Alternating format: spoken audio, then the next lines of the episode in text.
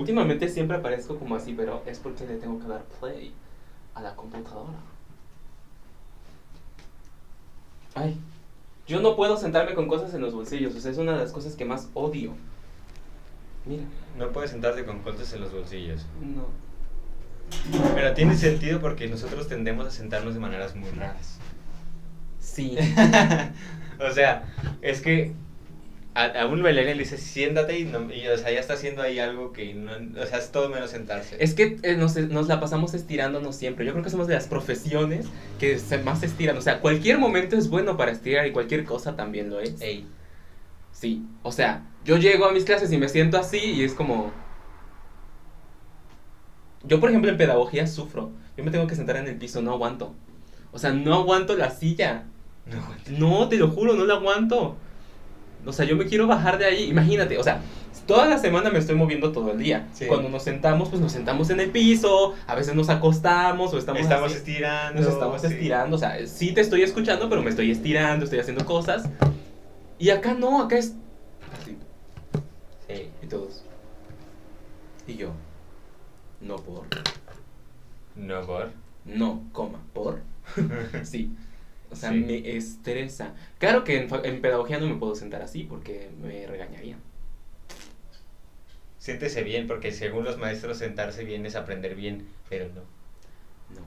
Además, Les tengo que informar que no. no. Además, esta postura es más activa que sentarse como nos sentaríamos normalmente. Y Algún día explicaré toda la investigación que y me- ¡Ah! Ya, toda la investigación que he hecho al respecto. Bendiciones. bendiciones.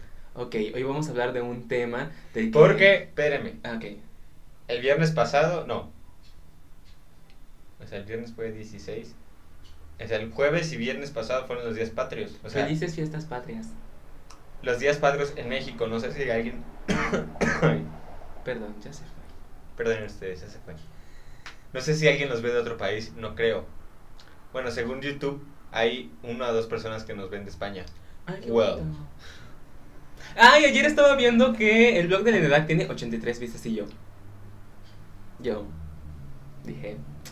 Y también tiene muchas vistas, ¿sabes cuál? El de la Sociedad de los Poetas Muertos. Sí, me encantó. Es, es el, o sea, creo que en este momento, si quieren enseñarle a alguien uno de nuestros capítulos, enséñenles. Sí, me- a mí también me gustó muy mucho y es de los que más vistas tienen. Y yo. Sí, por. Claramente. Es, es muy buen capítulo, la verdad. Leemos poesía, hablamos de poesía. Que hablando de poesía, espérame. Ay, sí, por favor. Es que empecé a leer otro libro. Ay, es que tú lees mucho, pero yo ya me voy a aplicar, ¿eh? No me vas a dejar atrás. Es, se llama el libro Poesía. De hecho, aquí lo traigo. Pues ahí está, lo del libro, mijo. Aquí está. Poesía, Pan de los Elegidos, de Octavio Paz. Este es de la editorial de la Universidad de Veracruzana. Me costó 30 pesos. Well. Ah, es que te- anoté varias frases porque tiene un epílogo y un prólogo. ¿Cuál es la diferencia? Uno va antes y otro después, ¿no? Ah, no. Los dos van antes. Los dos van antes, es verdad. El epílogo es como Epílogo. es como de la editorial normalmente. En este caso lo escribió Sergio Pitol, que es, que es el, el director de la, de la biblioteca del universitario, que es la, la, Escritor también. la editorial, sí, escritor también. No, no, ya se murió. Sergio Pitol no creo. Pues es- lo escribió esto en... Bueno, en, en 2014 puede que sí. Bueno, creo que vi esa noticia, pero bueno. Bueno, Sergio Pitol. Y el prólogo lo escribió José Luis Rivas. Pero bueno, es que tiene como varias frases. Por ejemplo, aquí de Sergio Pitol dice, hemos, los humanos, recibido la palabra como una herencia mágica. Hablando como de que el lenguaje se nos, se nos, se nos permea desde que nacemos, ¿no? Es una herencia mágica porque no es una herencia que no enseñas, que, que, bueno, que no aprendes a través de la enseñanza, sino puedes hablar sin ir a la escuela incluso. No es algo que tengas que ir a la escuela forzosamente para hablar. Ujú. Pedro Salinas dice, el hombre hizo el lenguaje, pero luego el lenguaje con su monumental complejidad de símbolos contribuyó a hacer al hombre. Se le impone desde que nace. Sí. O sea, el lenguaje te construye. Por eso aprender un nuevo idioma es aprender una nueva visión del mundo. ¿no? Lenguas instrumentales como el inglés, como el chino, como el japonés, como el alemán, hablan mucho de las sociedades que erigieron. Sí. Entonces, o sea, el lenguaje es súper importante. Porque los esquimales, por ejemplo, tienen seis o no sé cuántas palabras para definir blanco. ¿Por qué? Porque en su contexto, definir tipos de blanco es blanco oso polar o blanco nieve. Entonces, Blanco así no te mueres, ¿no? O sea, Sí. si no sabes distinguir un blanco oso polar de la nieve, pues te vas a morir. Y eso constituye una forma de hablar. El español es un idioma, un- una lengua muy posesiva. Diz- Nosotros decimos, tengo dinero, tengo novia, tengo pareja, ¿no? Tengo esposa, tengo. En otros, en otros idiomas traducirían, hay dinero junto a mí. Hay un río siendo junto a mí. Es completamente distinta la concepción. Sí. Siendo, o sea, las cosas son en el momento, no las tienes. Ala. Continúa. Sergio Vítor también dice, la literatura, como toda rama de la cultura, no conoce límites. Es verdad. El maestro Seransky dice que en el momento en que tú, una pieza de arte, podrías decir que es universal, aunque sea por un instante, es impagable. Una sociedad que no lee es una sociedad sorda, ciega y muda. Como Shakira. Soga ciega, soga muda. Como Shakira. Como Sha- Ayer me cayó el 20. o- Mi maestra de pedagogía me dijo, bueno, no me dijo a mí, pero me cayó la pedagogía. Dijo una compañera, es que a mí no me gusta leer. Y ella le dijo, si no te gusta leer, ¿qué haces aquí? A la verga. O sea, si no te gusta leer, ¿qué haces en pedagogía? Y para empezar, ¿qué haces en humanidades? Y que nos, Sí, a ver. nos suelta. Humanidades es leer, leer, leer, leer, leer. O sea, Lo sé, lo sé. Y yo siempre, tú o sea, estudias dos carreras de yo humanidades. estudio dos carreras de humanidades. Imagínate la pedradota que me cayó. Sí. Yo lo admito, soy un muy mal lector. Lo admito. Me cuesta mucho trabajo. ¿Por qué? Porque una, una temporada tuve mucho TOC y entonces repetía muchas líneas y como que me traumé. O sea, no podía agarrar un libro porque el TOC me lo impedía. O sea, Ok. no, no podía. Y siempre me ha costado bastante trabajo. ¿Cómo me entero de cosas? Porque soy una persona que investiga mucho. O sea, yo no sé algo, investigo cómo. Sí. O me y me gusta hablar con personas que son muy informadas. Me gusta mucho escuchar conferencias y ver documentales. Y así es como me informo. Pero estoy trabajando por construirme el hábito de leer. De verdad. Me cuesta muchísimo, pero estoy trabajando. Ahí vamos. Ahí vamos. Aquí compara la... Ay, se. La palabra libro está muy cercana a la palabra libre. No sé si ambos vocablos vienen del latín liber, libro, pero lo cierto es que se complementan perfectamente. El libro es uno de los instrumentos creados por el hombre para hacernos libres. Y lo último de Jorge Pitol. Si el hombre no hubiese creado la escritura, no habríamos salido de las cavernas. Eso lo pensaría un rato, ¿eh? Pero... Pues sí, la historia como la conocemos se conoce a partir de que escribimos. O sea, a partir de que... Tal Sí. vez, tal vez se refiere porque, mira, yo me puse a pensar, por eso lo subrayé. Ok. Si el hombre no hubiera inventado la escritura, conocido, aquí dice conocido. No, hubiese creado. Este. Tal vez las generaciones después de los que escribieron en las cavernas que un oso los atacaba, no hubieran sabido que el oso los atacaba. Y cuando se encontraran, un oso los iba a atacar y tal vez la especie no perduraría. Ujú.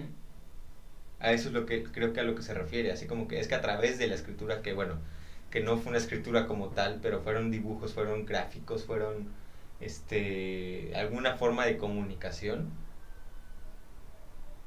Creo que la especie no hubiera sobrevivido.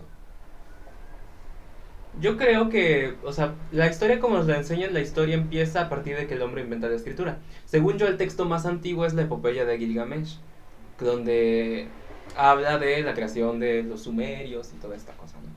Según yo. Pero, para mí, la historia empieza mucho antes con estas pinturas, porque hay un sentido comunicativo de hacerlas, ¿no? De, de contar, oiga, nos fuimos a casar y miren lo que nos pasó. Dices tú, wow. Sí. Sí, pero sí, sí lo creo, ¿eh? Sí, o sea, la invención del lenguaje y de poder comunicarnos con otros, pues es lo que nos hizo evolucionar. Pues sí. La verdad es que sí.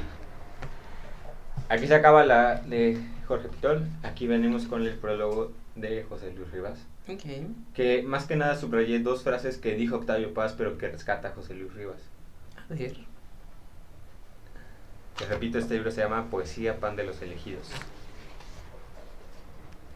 ¿No sería mejor transformar la vida en poesía que hacer poesía con la vida? Y la poesía no puede tener como objeto propio más que la creación de poemas de instantes poéticos. ¿Será posible una comunión universal en la poesía? ¿Qué es una comunión universal? ¿Como que todos la entienden? Ajá. Mm, yo creo que las personas somos capacitadas de entender la poesía.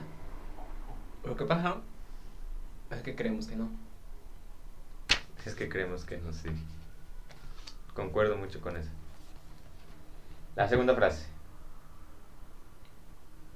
Somos por primera vez en nuestra historia contemporáneos de todos los hombres. Eso me gustó mucho. Es verdad. Bueno, yo tengo un clic a China, así, tras. tras China. Y sé a Japón. Y a Japón. Y pues sí, de ahí son puros poemas que algún día les rescataré todos los que me gusten. Y se los leeré, como no. Por favor.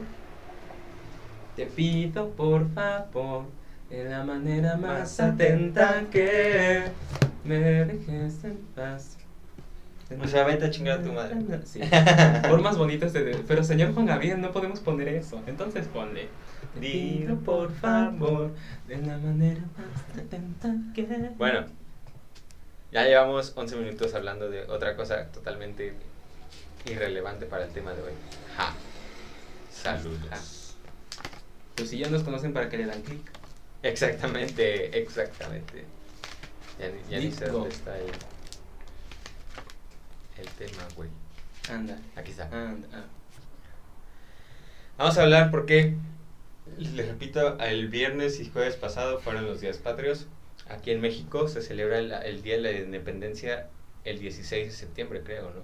Sí. El 15 de septiembre se da el grito de la independencia, que es como la representación teatral y, y ahí rara de, del grito de Dolores Hidalgo. Que para quien no lo sepa, hace 200, ¿qué? 210 y tantos. 212 años, creo. No, más. Como, sí, por ahí, es X. 200 y tantos. México todavía seguía siendo eh, parte de la Nueva España, o sea, del gobierno español. Y entonces un cura por ahí dijo, ¿saben qué? Y para esto era un cura formado en ideales este, conservadores españoles, ¿no? Pero pues era mexicano. Bueno, hasta donde entiendo. Este, entonces dijo, ¿saben qué? Gente, esto ya no me está gustando, nos están esclavizando, eh, no me gusta. ¡Sas! Doy un pinche grito en, el campanario de mi iglesia diciendo vamos a alzarnos en armas contra el imperio español. Y así empieza la independencia de México. En 1921 fue cuando ya se dio el, el tratado de qué, que creo que el de... No me sé muy bien los detalles. ya se me olvidaron. Es que no nos enseñan en la primaria. Ah. Sí, nos lo enseñaron en la primaria. Este, pero era tratado de... Es que se firmó en un puente. Bueno, X. un tratado. Un tratado. Es que hubo muchos tratados también. Es que hubo chingo. O sea, Sí. uh, yo ya no sé cuál es cuál. pero sí hubo muchos tratados. Y entonces México se independiza de, de la España, o sea, de España. Y eso celebramos cada 16 de septiembre. Más que nada celebramos el, el grito, ¿no? Y ya creo que después fue cuando se independizó. Y este... Eso es bien curioso, ¿eh? Los mexicanos celebramos cuando inician las cosas y no cuando terminan. Hola. Todas nuestras celebraciones son cuando iniciaron, ¿no? O sea, el grito de independencia no es cuando se culmina la independencia, la independencia tardó muchísimo después. Sí, Celebramos, 11 años. pero celebramos el hecho de cuando inician. Sí, sí, sí. Es curioso. Es que bueno, según los ideales liberadores de, la independencia, fue a partir de que, de que México se alza en armas contra, eh, contra España, a partir de ahí se supone que somos independientes, ¿no? porque queríamos erradicar con las tres garantías, por, por eso se llama el ejército trigarante. Para que si yo voy a hacer una fiesta, no sé, pero si hago una fiesta, bueno, si hice una fiesta este viernes pasado, Mamarre. se va a llamar mamarre trigarante, ¿cómo no? Este. Y pues sí, o sea, el Me- México la verdad es que... A ver, es que vamos a hablar del ser mexicano. ¿Qué implica y qué significa ser mexicano? Porque no solo es el haber nacido en, en- en este país, ¿no? Creo que el, el ser español, ser italiano, ser alemán, ser peruano, ser costarriqueño, ser lo que sea, no es solamente nacer en el país en el que naces. Creo que implica muchas más cosas. Hay gente que no nace en el país donde vive y es más, más asiduo y más propio del país donde está, ¿no? O del país en el que nació. O sea, hay muchas variantes. No sé, o sea, por ejemplo, yo tengo una prima que nació en Canadá, es canadiense políticamente, pero es mexicana, porque sus padres son mexicanos y porque ha vivido la mayoría de su vida aquí en México. Entonces, ¿qué implica ser mexicano? No me gusta, bueno, no es que no me gusta hablar de este tema, sino que yo tengo unas opiniones que son un poco un popular. Bueno, no un poco, un muy un popular. Ok. Según yo, según lo que yo he visto, la independencia fue un movimiento impulsado por criollos, Sí. porque los criollos no podían acceder a puestos de altos, porque los puestos altos eran ocupados por españoles. Y los criollos pues eran españoles que, se habían, eh, que habían tenido hijos con, con nativos de, de México, ¿no? Entonces fue un movimiento de criollos. Y realmente fue un movimiento por volver a instaurar, instaurar la monarquía española. Es decir, en el grito de independencia se gritó viva Felipe no sé quién, no me acuerdo qué Felipe, pero un Felipe, porque querían reinstaurar la, la monarquía española. Porque para este punto ya no era, ya no era, o sea, México ya no era parte como tal de la monarquía española, era una monarquía aparte, como ligada Era a una colonia. Ajá, exacto, era una colonia. Y creo que, no sé, sí fue Maximiliano de Habsburgo, ¿no? No, pero eso ya fue mucho después. Sí, sí, sí, ¿verdad? Muchísimo después. Sí, sí, tienes razón. Pero el, ese tal Felipe, pues, era el, el creo que el rey. en Era ese el rey de. España en ese momento y entonces lo que querían era que reinstauraran la monarquía en México. Entonces, bueno, eh, estas cuestiones son como, como curiosas de acotar porque, porque nos damos cuenta de que el movimiento como tal no fue, digamos, de México. Aquí va mi un popular opinión. Yo creo que México como concepto no existe. México es una amalgama muy curiosa de muchas cosas y eso tiene que ver con que somos una nación muy joven. Sí, Si la independencia se hizo hace 200 y tantos años, pues somos una nación todavía muy joven, ¿no? Y Sí, que- o sea, comparándola con Francia o países Exacto. europeos en los que llevan, no sé, tal vez un milenio siendo una nación. Exacto, porque muchas veces decimos, no, es que lo prehispánico sí, pero lo prehispánico no era México como tal. O sea, la palabra... ver, es que, lo- o sea, nosotros... Sí, a ver, lo prehispánico precisamente es lo que dice la palabra, el antes de los españoles, o sea, Sí. antes de, de, de que llegaran a colonizarnos gente ajena a este, a este lugar, a este territorio, ¿no? Hace, fue hace 500 años, güey, o sea, en 1521 fue cuando, cuando se... No se cayó. La caída de Tenochtitlán, o sea, Viste, se cayó. se cayó. o sea, hace 500 años fue la caída de Tenochtitlán Sí. ante Hernán Cortés y su ejército de españoles. Sí, pero no podemos decir, es que todo, como todo el mundo, ¿no? Es que la Malinche nos traicionó, mija. Eso no era México. Mija, eso era un territorio, no, no, desconozco cómo lo habrán llamado en esa época. No sé si existía como una concepción de todo lo que abarcaba México, pero éramos un grupo como de, de un- un- o sea, éramos unos grupos asentados en diversos lugares que florecieron mucho, o sea, florecieron muchos lugares, pero estaban como aislados, lejos del dominio que tenían pues los aztecas del centro de todos los pueblos de alrededor, excepto los tlaxcaltecas. Entonces, decir que eso era México, mm, A ver, es que México es lo que es ahora, o sea, no podemos decir que lo que antes era México, ¿no? Y mucha gente, yo he visto videos y he visto opiniones de esas de que es que si no nos hubieran dominado los españoles, seríamos una nación primermundista. No lo sabemos, güey. O sea, Es que yo- fíjate que yo he observado y digo, quizás las cosas tuvieron que pasar así, porque todo se conjugó. sí. ¿Estás de acuerdo? Sí. Primero que pasó un meteorito y lo dijo Moctezuma que no sé qué iba a venir. Después que él se coordina con la llegada que se supone que iba a venir Quetzalcóatl. Y después que combina con que Quetzalcóatl se parecía a Hernán Cortés. Y, o sea, como que todo se conjugó para que sucediera. Ya yo ¿no? tengo un veredicto. Este, bueno, no un veredicto, un- una opinión mía. El libro que leí de Quetzalcóatl decía que sí, Quetzalcóatl se fue. O sea, es que el libro acaba justamente cuando Quetzalcóatl se va y dice que va a regresar. Después yo puse- me puse a investigar. y este. Y por ejemplo, el mismo Moctezuma. O sea, hay fuentes en las que dicen que Moctezuma supo que nunca fue Quetzalcóatl quien llegó, o sea, que era alguien ajeno. Pero como los aztecas, los tenochcas, eran, eran muy asiduos a, a experimentar y a tratar de conocer muchas culturas. Conocían la maya, conocían las culturas de Arizoamérica, de, o sea, de los que son los... ¿Cómo se llaman los... Los, los, Los pieles rojas. las pieles rojas, este... ¿Cómo se llaman los que están como en Chihuahua? Los que bailan la danza del venado. Ah, no sé, pero Los esa- yaquis, los yaquis. Esa danza del, la danza del venado es muy importante porque creo que es, o sea, los españoles tardaron mucho en llegar ahí. Sí. Entonces es como Es la- que los españoles llegaron, supieron, llegaron por Veracruz, por aquí, por este estado. No sé exactamente en dónde. Creo que sí hay una playa que se llama, Sí, ahí está en Veracruz. no sé, pero cerca de, por ejemplo, de Quiahuiztlán y todo esto, ¿no? Por eso lo llamamos Veracruz. Veracruz.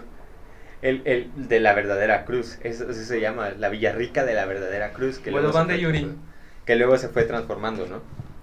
Entonces llegaron y cuando se enteraron que había una, un complejo, una ciudad muy grande, muy importante, que tenían dominio a varios pueblos aledaños, entre ellos los que estaban por ahí de Veracruz, pues dijeron, es que si, ten- si queremos conquistar esto, tenemos que ir sobre esa ciudad, o sea, porque esta es la que está dominando a todos los demás, entonces si dominamos esta, dominamos a todas. Por eso fueron sobre Tenochtitlán y por eso tardaron más en llegar en Aridoamérica, ¿no? Y creo que los yaquis como tal nunca se resistieron, o sea, los que son de allá nunca se, nunca se resistieron como tal, o sea, fue como que, bueno, pues ya, o sea, ya estás aquí, ya qué podemos hacer, ¿no? No me sé los detalles. No, tampoco me sé los detalles, o sea, es una, una parte muy compleja de la historia, al menos para México, porque como normalmente pasa, en las escuelas no nos cuentan todo, o sea, nos cuentan como que los sucesos importantes, entre comillas, para que conozcas de cierta manera lo que pasó, pero pues muchas veces no es realmente lo que pasó. Pero bueno, dicen que Moctezuma nunca supo que, o sea, siempre supo que no era Quetzalcóatl. Y que, por ejemplo, los españoles narran en sus, en sus escritos y todo, que es que llegaban y los, y los, este, y los obsequiaban flores y no sé Ay, qué, eso me encanta. y todo eso, pero lo hacían los aztecas porque olían Porque mal. olían feo, güey. Yo O sea, dije, Dios. qué los llenaban de fantasía". flores, los, llevan- los llenaban de flores porque en Europa se, se- bueno, aparte venían del mar, o sea, no se podían como tal bañar, pero Y aparte, a ver, todos sabemos que en esa época en Europa lo de bañarse estaba como bueno. sí, exacto, o sea, no era como que me baño todos los O sea, días. te bañabas el día de tu boda y suficiente. Sí, el día de tu boda y, y no me acuerdo qué otro día, o sea, eran dos días así. Entonces dices, güey, o sea, como well. llegaron, olían feo y les obsequiaban flores para que el olor de las flores como ayudara a que no fuera tan desagradable su olor, no porque creyeran que eran dioses. Ay, yo cuando me enteré de ese di- dije, wow. ¡Guau! Dije, qué. Qué manera tan sutil de decir apestas. o sea. Porque los aztecas eran muy limpios, se bañaban, o sea, sí se bañaban los aztecas. Es que era una cuestión de purificar. Exacto. O sea, de purificar su ser, de purificar su alma, por eso se limpiaban mucho. Aparte vivían en el lago de Texcoco, o sea, no es como que... O sea, no es como que no tuvieran agua para bañarse. Well. Y tenían sistemas de canales. Y Tenían era una cosa. las chinampas y todo Era una esto, o sea, cosa bien bonita. Sí, sí, sí, bien, bien, bien, bien bien, cookie, interesante, bien, cookie. cookies. Creo que todavía en Xochimilco hay muchas chinampas. Del, No por lo mismo. No, no, obviamente no son las mismas. O sea, no mames. Se me durmió el pie. Despierta, pie. este. Pero sí, o sea, era un. era un complejo bastante grande, bastante importante, el Tenochtitlán. Porque no solamente era Tenochtitlán, era, era Tenochtitlán y eran varios pueblos así al- alrededor del lago. Tenochtitlán eh, como tal estaba en el lago, o sea, literal flotando en el lago. Tiene una ciudad flotante. ¿Cómo se llamaba la ciudad? ¿Cómo se llama? ¿Cómo se llama? Donde estaba Tenoch, no, no, donde estaba este Nezahualcóyotl.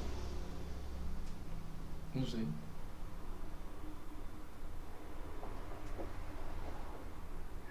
No sé. También era con T. Texcoco, Teciutlán. Es- eh, no sé. No me acuerdo. Pues es que las Tlalpan, no. Creo que era Tlalpan. Es que son calzadas, o sea, Ciudad de México se, se erige sobre las calzadas que existían ya en, en Tenochtitlán.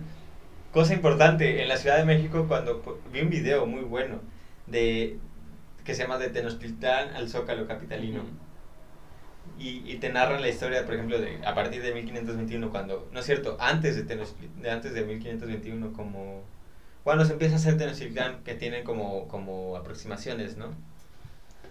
Que el, el templo mayor, por ejemplo, pues empezó siendo un templito así, y luego se fue más grande, y más grande, más grande, porque es uno sobre otro, o sea, son como siete fases, y las siete fases están sobre el antiguo templo. Entonces, este narran así todo lo que va pasando. Los españoles llegan, tapan todo eso, destruyen lo que sea, hacen la catedral. Y este y entonces cuando dice por ahí del 1900 y algo que cuando van a hacer la línea del metro empiezan a excavar y encuentran las ruinas del Templo Mayor. Y en, y en la Ciudad de México hay un museo del Templo Mayor que precisamente son, es eso. Y no solamente el, porque hay una estación Templo Mayor, que literalmente puedes ver las ruinas. Y hay varias estaciones donde puedes ver ruinas del Templo Mayor, o sea, de la ciudad antigua de Tenochtitlán. O sea, qué, qué fantasía, Fantasía imagínate. total. Fantasía total. Pero bueno, volvemos. Perfecto. Este. Entonces, ¿qué implica ser mexicano? Implica el, el- Bueno, no somos una raza pura. O sea, no somos una raza pura porque no estamos 100% con sangre indígena. Ya somos sangre criolla, sangre mestiza.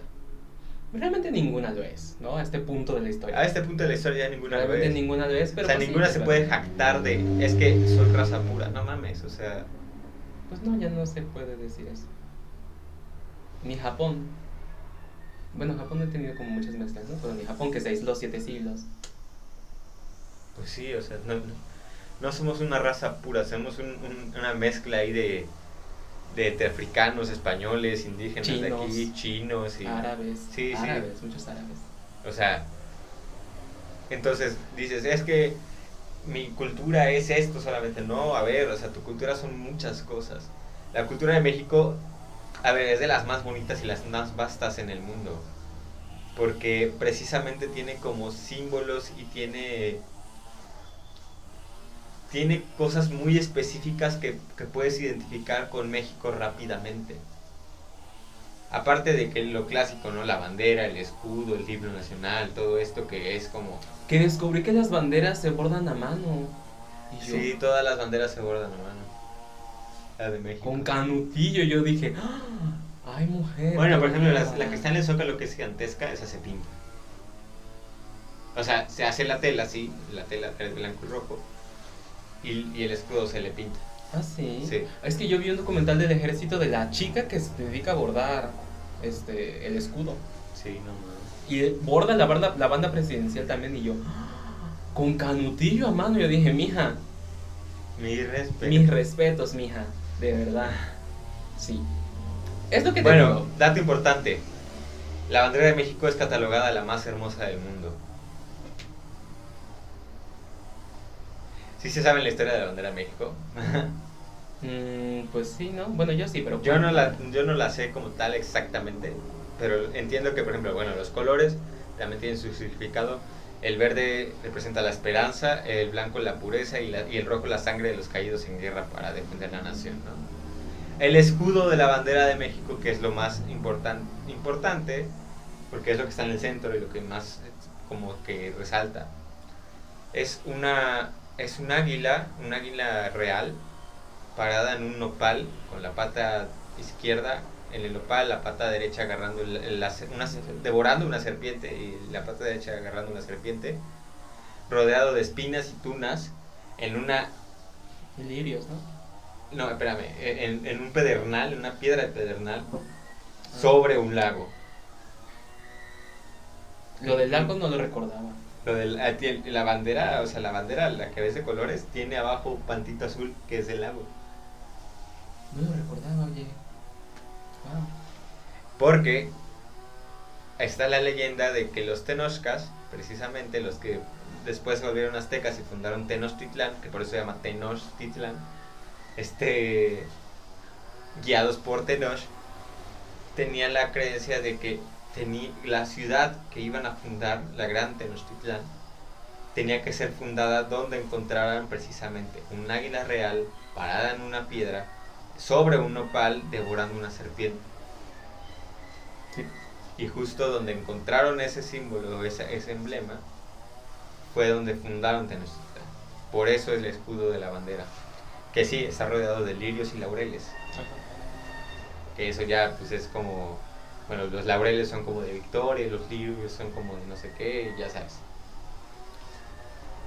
Pero sí, por ejemplo, la piedra pedernal era muy importante porque era con la que se hacían normalmente las herramientas de, de, pues, de los prehispánicos, las civilizaciones prehispánicas, aparte de la obsidiana. Pero la piedra pedernal era, era muy filosa, era muy dura, o sea, podían hacer varias cosas con ella y era una piedra muy importante para la cultura. Pero sí, o sea, es, es catalogada la bandera más hermosa del mundo, o sea, imagínate. Sí. La, eh, Muchos dicen, se parece a la de Italia. No, amigo, o sea, sí se parece, yo entiendo, pero el verde es diferente. Y la bandera de Italia no tiene escudo. es verdad. El verde es diferente, por eso aquí en México le conocemos a ese verde como verde bandera. Ajá. Porque es el verde de la bandera. Ah. Eh, no sé. Tú has investigado mucho y yo sé que te, te gusta mucho este tema. Porque, bueno, sé que es de tus, de tus intereses particulares. Yo no he investigado tanto. No soy una persona que conozca. Pues conozco mis, mis cosas, ¿no? Pero no he investigado tanto al, al respecto. Hace un tiempo escuché al maestro Seransky un día le preguntaron, ¿por qué usted hace teatro japonés y no hace teatro mexicano? Y él dijo, me he leído todos los libros que hay sobre México y les puedo decir que no existe el teatro mexicano y que yo hago teatro universal. La estética con lo que lo hago es distinta. Y yo, Te cagaste. Yo, ¿qué? ¿Qué? así, así me quedé. Sí hay unos textos, ¿eh? Que hablan de un teatro náhuatl y así, ¿eh? Sí existen. Lo, lo sé porque los he visto en la biblioteca. Em, pero ahí entendí esta cuestión curiosa de que lo que es México es esa amalgama extraña de... O sea, no es una cosa definida porque somos muy jóvenes, sino es una amalgama extraña de cosas y de mezclas que derivaron de la... La misma, los mismos platillos, o sea, a- vámonos un poco a la gastronomía. La gastronomía actual mexicana es una combinación de varias gastronomías. De la gastronomía prehispánica, del maíz, del frijol, del chile, de, de, de estas cosas, pero, ¿qué crees? No había cerdos aquí. O sea, por ejemplo, la- la- muchos de los platillos mexicanos están basados en el cerdo. Y antes no había cerdos aquí. No, ni caballos. Creían que eran como minotauros.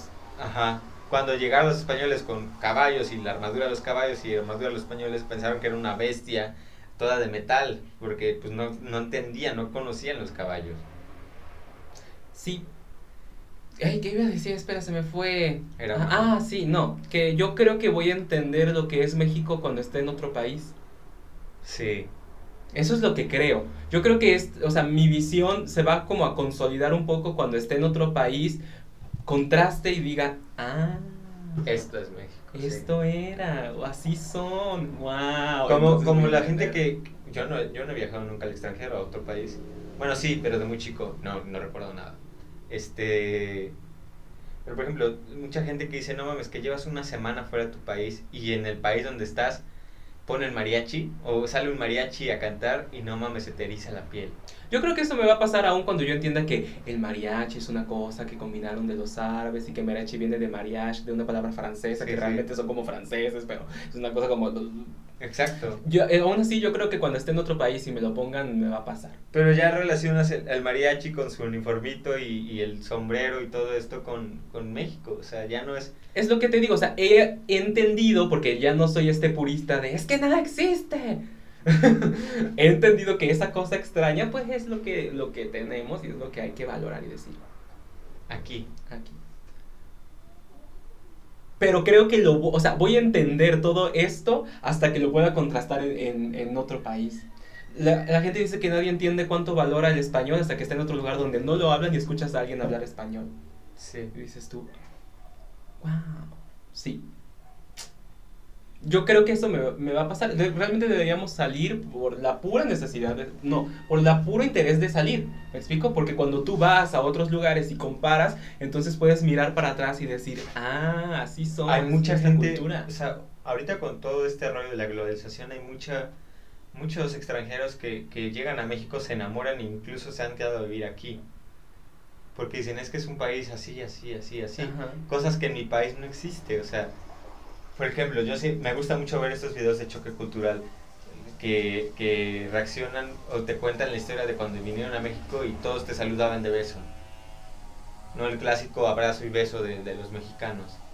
Que para un mexicano ya es muy normal, o sea, es como, incluso ya, no sé si les ha pasado, pero incluso lo haces con gente que no te cae bien.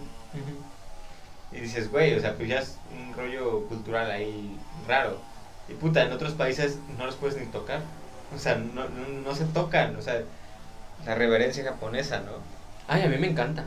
Que es también muy bonita, pero dices, güey, o sea, tanto llega el rollo de no tocar al otro cuerpo que, que para saludarse no se tocan. Y en los mexicanos es totalmente al revés. Llegamos y es un abrazo y un beso, y aunque no lo conozcas, Sí, somos muy arte.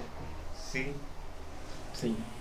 O este rollo de que, ah, es que en México todos, todos te tratan bien. Y dices, güey, pues todos, en los otros países no, o sea, Es cultural. es cultural. Es completamente cultural. Por ejemplo, en... El- te- te- tengo una materia ahorita que se llama Arte, Cultura y Sociedad. Y este, nos explica la maestra que cultura viene del cultivo, cultivo del alma. Qué bonito.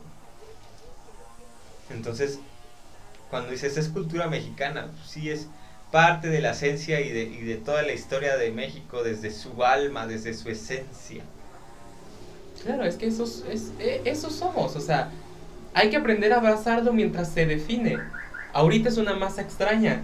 En unos años quizás ya esté más, más curtida, quizás ya esté más pulida. Es como la... Bueno, esto también lo voy a decir. X. La gente se indignó muchísimo porque en la película de James Bond, de la última, hicieron un desfile de Día de Muertos. Eso no existía y no se hacía. Y, el, y al año siguiente hicieron un desfile. Yo les voy a decir, cuando tú quieres preservar una tradición, lo que tienes que hacer es innovarla. Sí.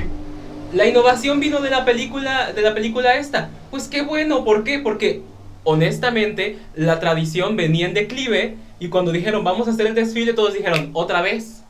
Sí, a lo mejor es una artimaña publicitaria que vino de otro país y que... Pero chica, funcionó, funciona. Y aparte es una cosa que, o sea, no es un desfile de, mm, no sé, de, no es un desfile japonés, o sea, es un desfile de las cosas que ya hacíamos, simplemente cambiamos el formato, dejos de hacer, en vez de poner nuestra exposición de altares, dijimos, vamos a pasar lo de los altares para acá y vamos a hacer un desfile. Pues sí. O sea, yo no le veo lo malo. No, yo tampoco. Yo digo, qué bueno que hay innovación y qué bueno que la tradición perdure. Dentro de unos años México vamos a hacer lleno de tradiciones y costumbres, México. pero que se pierden porque no se han innovado. Claro que sí, o sea, que te vas a los pueblos y te van a decir es que la tradición es así, así, así, así. Y te vas a otro totalmente diferente, incluso de otro estado, o, o cerca incluso del pueblo, y no, y es que aquí es diferente, es así, así, así, así. Hay una frase que dice Darío Tepié que dice hay muchos Méxicos. Hay uno, en el, uno arriba, uno abajo, a los lados, uno para los ricos y uno para los pobres. Y amo todos los Méxicos. Yo antes tenía un conflicto interno muy, muy fuerte, o sea, no me gustaba decir que era mexicano yo. porque te enfocas en la corrupción, porque, a ver, seamos honestos, ¿no? Te enfocas en la corrupción, en el vandalismo, en, en- en la inseguridad, este, no sé, en los... sí, todo esto, este rollo que, que dices, a ver, no es que no exista, o sea, tal vez, tal vez incluso en los, en los otros países, dices, ay, México, este, el Chapo y no sé qué, y, es lo que ven, ¿no? La inseguridad y, y vienen aquí a México cuidándose las carteras y todo esto, cuando, a ver, sí pasa, pero no es que vaya a pasar a huevo, ¿no? Entonces, a huevo es una expresión muy mexicana. Ahorita lo, lo, lo reaccioné. Este. Pero sí, o sea, yo a mí no me gustaba decir que era mexicano. Y de un tiempo para acá, cuando empecé a, más enfocarme en el arte, incluso fue cuando ya cuando empecé a cuestionarme muchas cosas, caí en cuenta que no, que en realidad sí me gusta decir que soy mexicano y estoy orgulloso incluso de decirlo, con todo y sus, y sus bemoles, ¿no? Es, es, es diferente percibirte a ti mexicano de la idea, de la idealización de México, de, de pues, lo que tienen idealizado todos los países, ¿no? Que dicen México, el sombrero y el cactus con el zarape, ¿no? El estereotipo. Ujú. Y a ver, yo digo, no, pero México es esto para mí, es, es otra cosa diferente, ¿no? Es una mezcla de culturas, es simplemente una diversidad cultural extraordinaria, ¿no? Es, México es de esas pocas culturas que, que en todo el mundo pueden relacionar con un simple símbolo. O sea, ¿qué culturas pueden ser esas? La de México, la de Japón, la de China, que, que Japón y China se, se confunden mucho. Sí. Pero La- es que toda Asia tiene influencia de China. O sea, la escritura japonesa viene de China. La de Rusia, que también es muy abstracta todavía. La de India. Bueno, India es India. ¿eh? Y Estados Unidos, que Estados Unidos claramente no tiene una cultura propia. No. Porque México. la mató. Porque la mató. Ja. Este México es de esas culturas que dices, güey. O sea, no mames. Es una, es una cultura fuerte. Es una cultura muy fuerte. Sí, es una cultura fuerte y las culturas fuertes tienden Les- a conquistar. Les- Sí, obvio. Como pasó a Roma y a Grecia, ¿no? Sí, O sea, Roma conquistó a Grecia militarmente. pero- militarmente, políticamente, pero ¿sabes qué? ¡Pum! Grecia les ganó en cultura. Grecia les dominó culturalmente, intelectualmente. Y eso nos pasa, o sea, Estados Unidos cada vez se mexicaniza más. Cada vez com- comen más aguacate. El chocolate es mexicano. Cada vez comen más aguacate. El chocolate es mexicano. El cacao viene de aquí. Muchos mucha variedad de chile viene de aquí, de México. En India también hay chiles, ¿eh? Sí, sí, sí, pero mucha variedad de chile viene de aquí, de México. Que ya después se extrajo y se cultivó allá y se hicieron no sé qué injertos y la chingada. Y por eso ya hay chiles de muchas partes del mundo. En India también hubo chiles desde hace mucho tiempo. Pero eh, aquí en México hay una gran variedad de chiles, por ejemplo. Y, el, y les digo, el mismo cacao, el, este, el aguacate. ¿Qué más? El, por ejemplo, el mango ataulfo es de aquí de México. El mango manil, mamila, manila, ¿cómo se llama? Manila, Con N. Ajá, Manila, o sea, el, el que es así como, como raro. El mango, pues, o sea, si, si se les viene a la cabeza un mango, a ver, no es el mango petacón el que es como de colores, es el mango amarillo. Ajá. Es mexicano, A mí me gusta mucho uno que es como rojito. Ese es el, el petacón. Ah, este me gusta mucho. Es que a mí no me gusta el mango, o sea, no me gusta el mango cuando te llenas la cara de mango. O sea, eso lo odio porque huele muy feo. O sea, huele muy fuerte para mí. Ey, Como la, la papaya huele muy fuerte para mí, o sea, no, no puedo comer papaya. No me gusta el olor. O la guayaba, o sea, la guayaba cuando ya está un poco pasada no la puedo oler, es muy fuerte. Hay un libro de García Márquez que se llama El olor de la guayaba. ¿En serio? Sí. Oh, wow. Qué interesante. Sí, entonces no. Con la guayaba. y- la- el mango y yo no nos llevamos, ¿eh? El mango. Mm, mm. Pues sí. O sea, hay muchas cosas que son de México que dices, ¿en serio? Dices tú que. Sí. Sí. Es lo que. O sea, yo siempre. O sea, no, no, no hablo casi de esto porque les digo mis unpopular opinions, la verdad. No. Este. Pues sí, son un popular. Pero. De nuevo, creo que voy a entender las cosas cuando esté en otro contexto. Sí. Y a mí me pasó lo que les decía, que, que yo, decía, no, no, es que no quiero ser mexicano, o sea, no me gusta ser mexicano. Y después cuando, cuando empecé a comparar, cuando empecé a ver, a, a estudiar un poco más la cultura, porque me voy a dedicar precisamente al arte,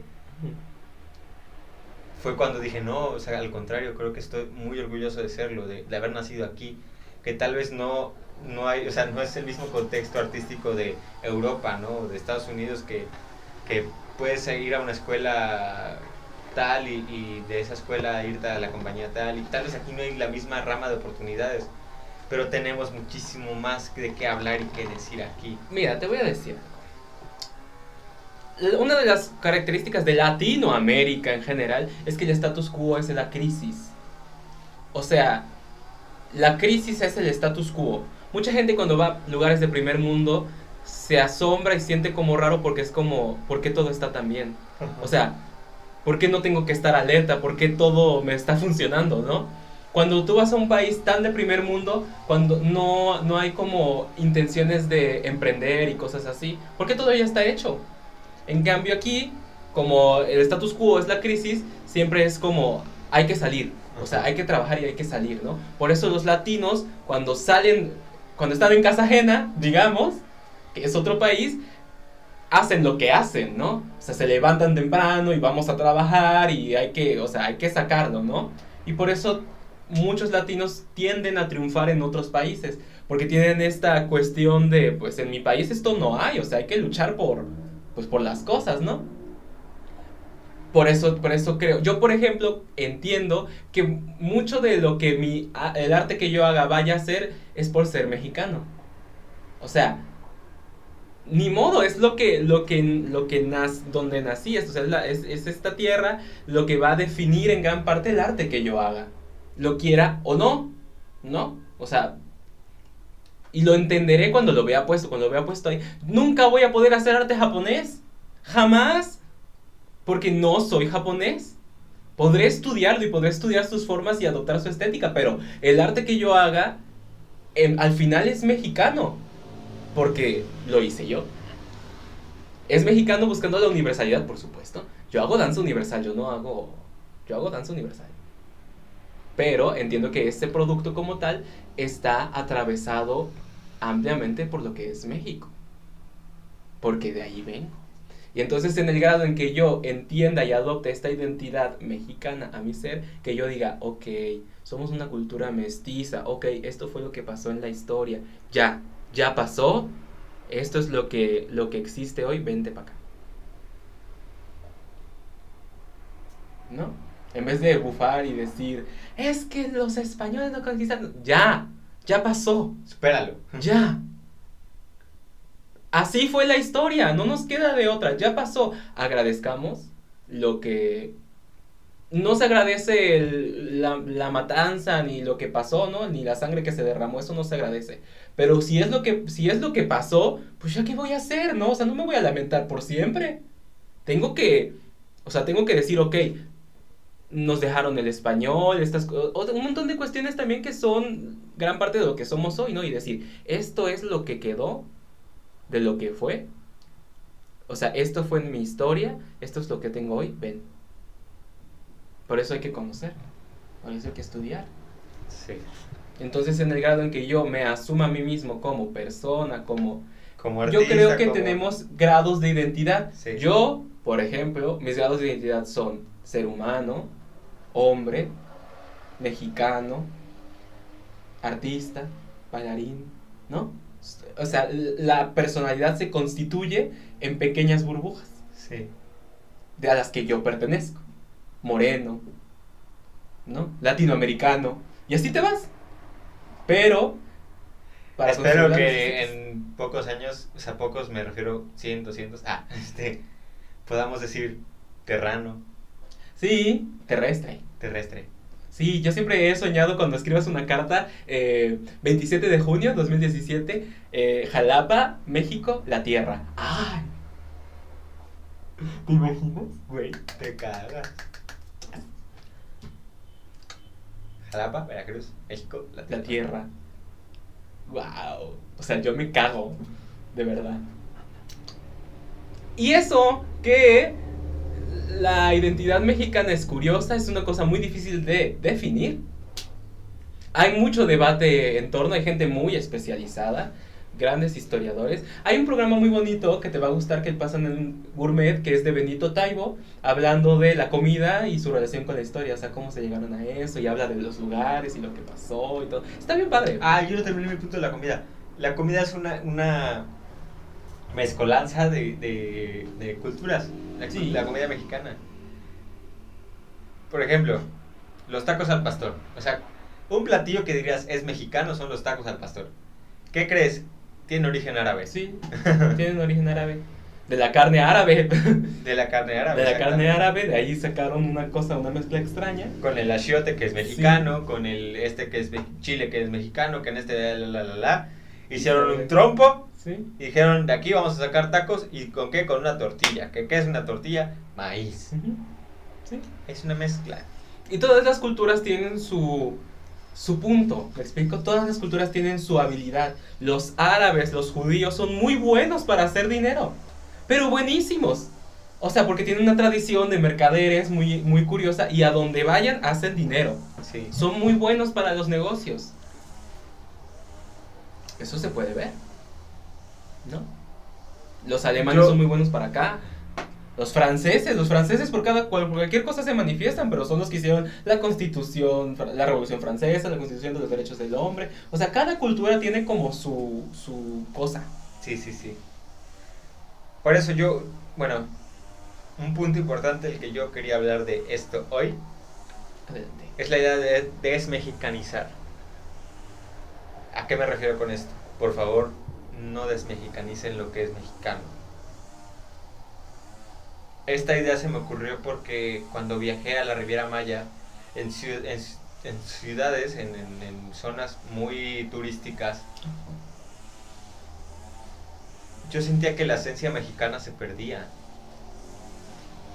Los hoteles, los grandes hoteles, los resorts, aquí todos estos complejos de hoteles, buscaban imitar la cultura mexicana desde un- una perspectiva muy, muy gringa, muy extranjera. O sea,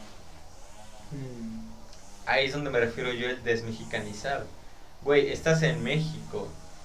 O sea, ¿cómo quieres imitar la cultura mexicana? Y me refiero a imitarla en un mal sentido, ¿no? Porque no puede haber un, un hotel más mexicano que, que un hotel en, no sé, o sea, que un hotel común y corriente, pues, que puede estar decorado con, con fotografías mexicanas o, o de pueblos este, indígenas, o no sé, se me ocurre algo más así, y, y en ese tipo de lugares es muy agringado todo. O sea, al final de cuentas creo que sí, depende de la cultura. Ahorita, por ejemplo, Cancún, Tulum, bueno, Tulum no tanto, no no lo percibí tanto, pero lo que es Cancún, este, Playa del Carmen, Cozumel, todo esto es, es, es muy agringado todo, o sea, no te sientes en México en algunos momentos. Nunca he ido, pero quizás, ten- pues sí, quizás tenga que ver con la, con la cantidad turística que va, ¿no? Sí. O sea, cuando una ciudad es turística, quizás tienda a perder esta cuestión por intentar que el que venga se sienta lo más cercano a su, a su nación, ¿no? Es como curioso. No lo había pensado. Simplemente no, no les quiero dar el qué es me- desmexicanizar, ni en qué consiste, ni, en, ni, ni cómo, pero lo único que, que quiero plantearles ahorita es que no lo, no lo hagan, o sea, hagan lo que hagan, háganlo desde la esencia mexicana, porque estamos en México y porque eres mexicano, mexicana. Yo te voy a decir que no sé hacerlo, ¿eh? Creo que yo no sabría hacerlo. pero no es, es o sea les puse el ejemplo del hotel y de la ciudad porque digo bueno para ver si de cierta manera entienden lo que yo sentí en ese momento no Yo sí entiendo el concepto, ¿eh? Sí, sí, sí, creo captar. pero creo yo por ejemplo como tú dices yo no me siento capaz de desmexicanizar algo Sí. pero en ese no me siento capaz tal vez lo haga algún día Es que yo sí, no, bueno, no sé, o sea, yo, por ejemplo, yo tengo mucha influencia eh, Japón porque me gusta mucho esa cultura y porque me gusta el arte escénico que tienen, o sea, la tradición de arte escénico y todas esas cosas. Pero no siento que esté desmexicanizando el arte que yo hago y volviendo al japonés. Yo. Porque tú estás usando la estética japonesa, no estás ocupando la cultura, porque al final de cuentas no es tu cultura. No, Por mucho que quieras utilizar la cultura de un país ajeno, siempre va a salir en esencia la tuya. Sí, o sea, pues es que es lo que va atravesado. Exacta. O sea, aún yo haga una danza tradicional japonesa que tú que me la haya estudiado y que la haga, pues no va a ser. O sea, va a ser una a lo mejor una buena representación con uno, con valores culturales y siempre que hago esto lo hago desde el respeto, no desde la apropiación cultural para nada. Lo hago Otro desde el tema, apropiación cultural. Sí, lo hago desde el respeto, desde decir, admiro esta cultura, esto quiero plasmarlo aquí y quiero hablar de esto, ¿no? Desde el respeto. Pero en este caso yo no creo que estoy desmexicanizando mi danza. Yo hacer algo puramente mexicano tampoco lo sé hacer porque de nuevo yo mismo no entiendo lo que es. O sea, a este punto de mi vida yo no entiendo lo que es hacer ser mexicano. Lo único que sé es que lo soy, es que la cultura es una amalgama extraña, curiosa, que es lo que, lo que tenemos y lo que valoro, y que lo que haga, quiera o no, está atravesado por ser mexicano. Sí. Pero entiendo el punto, entiendo el punto de que sí. O sea, lo puedo imaginar. Sí. Nunca he ido a esos lugares y no te lo sabría decir, pero lo puedo imaginar. Sí. Curioso. Pues nada, eso era, eso era lo que quería hablar hoy. Ja. Bendiciones. Yo te- hay una cosa que yo quiero. Si alguien sabe de música, bueno, algún día se lo preguntaré a alguna persona que sepa de música. Quiero investigar por qué, por ejemplo, los, los guapangos y todo esto tienen tantos falsetes como el canto tirolés. O sea, ¿de dónde vendrá eso? No sé. Yo tampoco. Yo tampoco. Bueno, por ejemplo, también investigar. la música mexicana normalmente, bueno, la, la música, dejémonos en latinoamericana, Ajá. tiene patrones rítmicos muy característicos todos. O sea, somos, en, en Europa era tres cuartos, cuatro cuartos. Dos cuartos a lo mucho. Bendiciones. Aquí son seis octavos. Pero eso viene de, cinco la- cuartos. de los negros. Sí, o sea. O sea, eso viene no de. África y de todos ellos que nos trajeron sus instrumentos y sus ritmos. Entonces ya creamos. Sí, es verdad. to- como todo lo latino va por esa, por esa rama. Esa rama. Pues nada, Pues nada. nos hicimos casi una horita de hablar aquí de pura mamarraches. Pura mamarraches. Canto al pie de tu ventana para que sepas que te quiero. Ay, no sé qué va ahí. No sé tampoco. ¿Qué voy a hacer si de veras te quiero? Ya te adoré, olvidarte no puedo. El otro día escuché la canción más difícil. Voz de la guitarra mía. Al despuntar la Al mañana, despuntar la mañana, quiere cantar su alegría a mi tierra mexicana. México lindo y querido, si muero lejos de ti. que digan que Que digan que estoy dormido y que me traigan aquí. Que digan que estoy dormido y que me traigan aquí. México lindo y querido, si muero lejos de ti. Ay, qué la canción. El otro día escuché la canción más difícil para mí de rancheras y así. Rancheras quiero decir mariachi y eso. Es una que se llama El crucifijo de piedra de Roberto Cantoral. Qué canción tan difícil. Fue bajo del crucifijo en la torre de una iglesia cuando la luna nos alumbró. Yo, ¿qué? Pero el orgullo me lo impidió.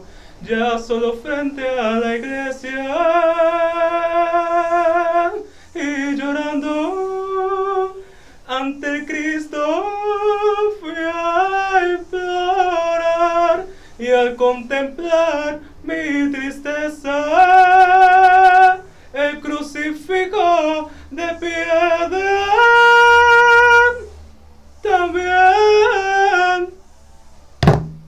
también se puso a llorar. Pinche rola difícil.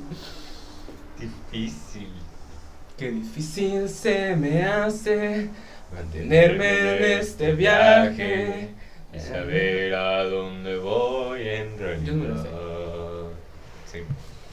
Cada paso en mi carrera, mi respiración pulmón. Ay, ay, ay, ay.